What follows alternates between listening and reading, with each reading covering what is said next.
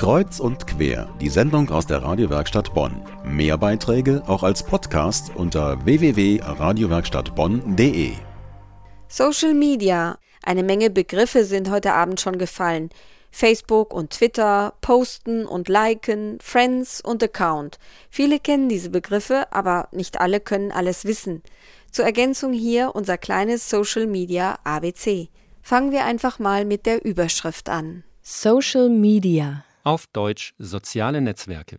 Das sind Netzgemeinschaften oder eine Art persönliche Öffentlichkeit, bei der jeder Nutzer eine aktive Rolle spielt. Er teilt als Sender dem Netzwerk mit, was er für wichtig hält und empfängt zugleich das, was das Netzwerk für wichtig hält.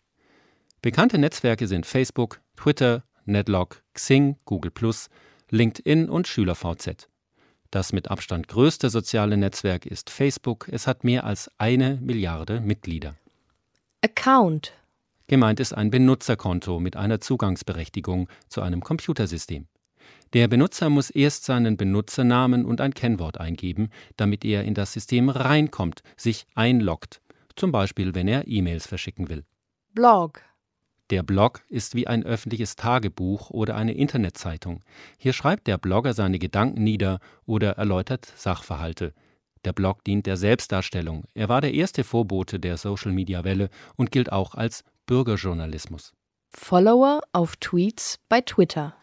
Beim Kurznachrichtendienst Twitter taucht er auf, ein kleiner blauer Piepmatz mit einem Schild vorm Latz Follow me, folge mir. Twittern heißt zwitschern und wer gute Themen mit maximal 140 Zeichen ins Internet zwitschert, hat die Nase vorn, denn dann bekommt er Verfolger, also abonnierte Nutzer.